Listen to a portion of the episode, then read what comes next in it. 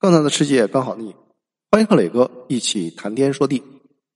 阿兰德认为，世界上根本不存在个人主义和集体主义混合存在的社会制度，社会要么承认个人权利，要么不承认，不会出现中立暧昧的状态。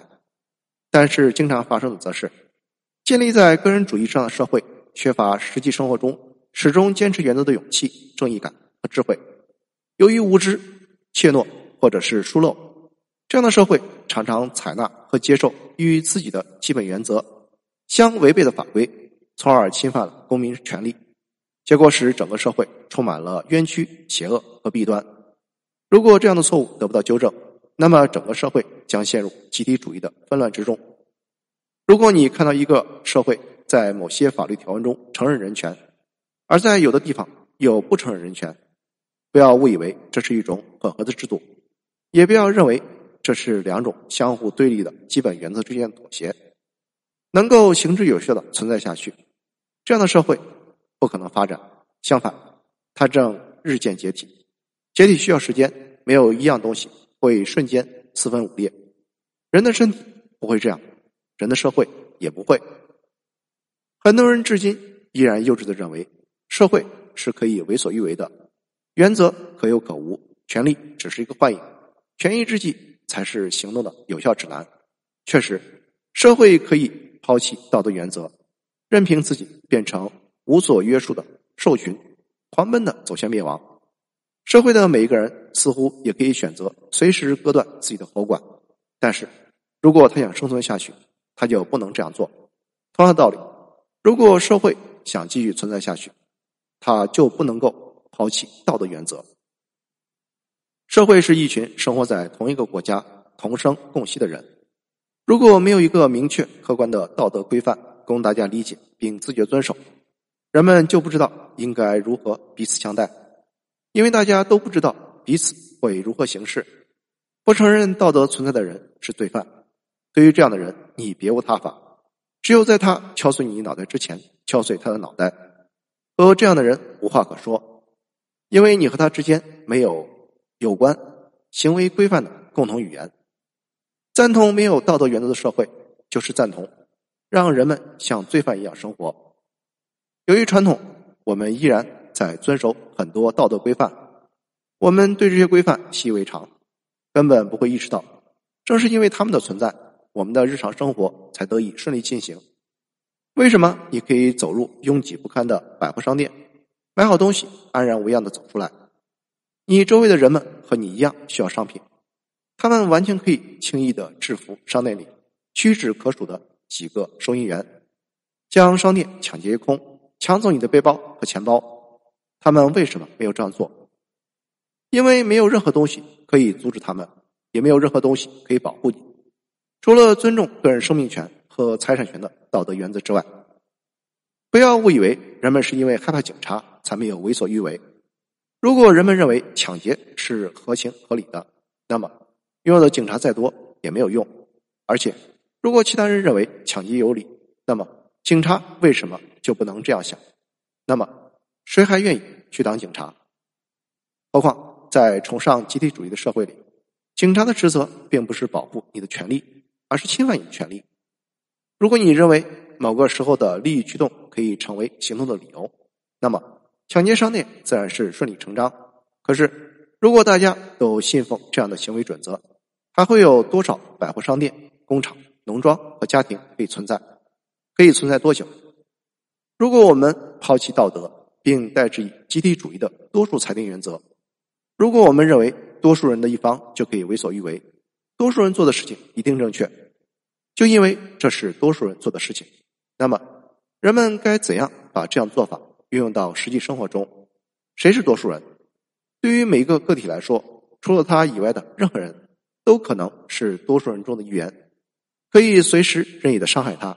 因此，这个人和其他所有人就成为了敌人。每个人都会害怕怀疑别人，每个人都必须在被抢劫杀害之前去抢劫杀害他人。如果你认为这只是抽象的理论，那么去看一看欧洲。在苏联和纳粹德国，老百姓做着科克勃和盖世太保的肮脏勾当，他们相互监视，把自己的亲属和朋友送到秘密警察手上，送进可怕的行刑室。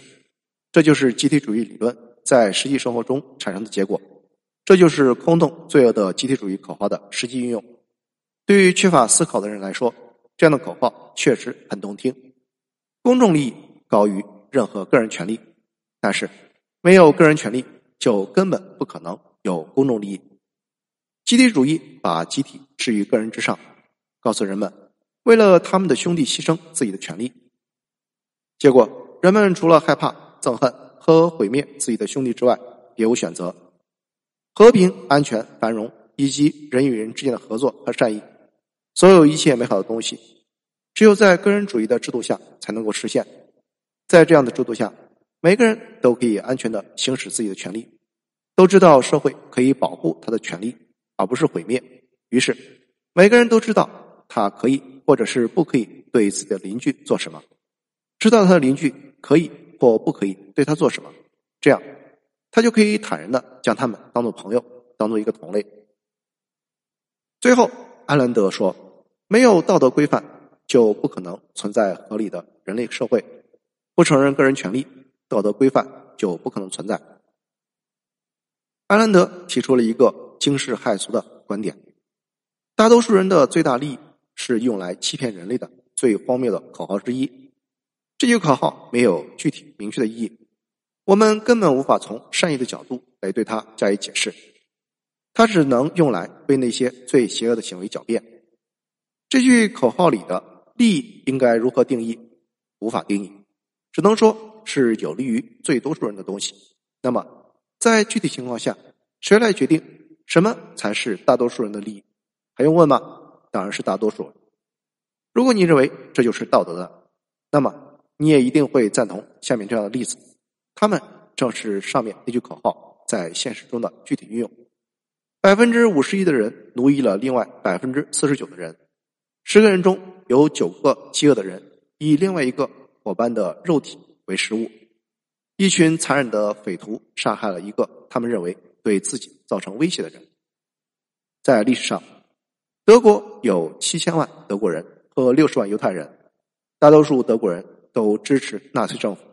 政府告诉他们，只有消灭了少数犹太人，并且掠夺他们的财产，大多数人的最大利益才有可能得到保障。而这就是那句荒唐的口号在现实生活中所制造的恐怖结果。你也可能会说，在上述例子中，大多数人并没有得到什么真正的利益。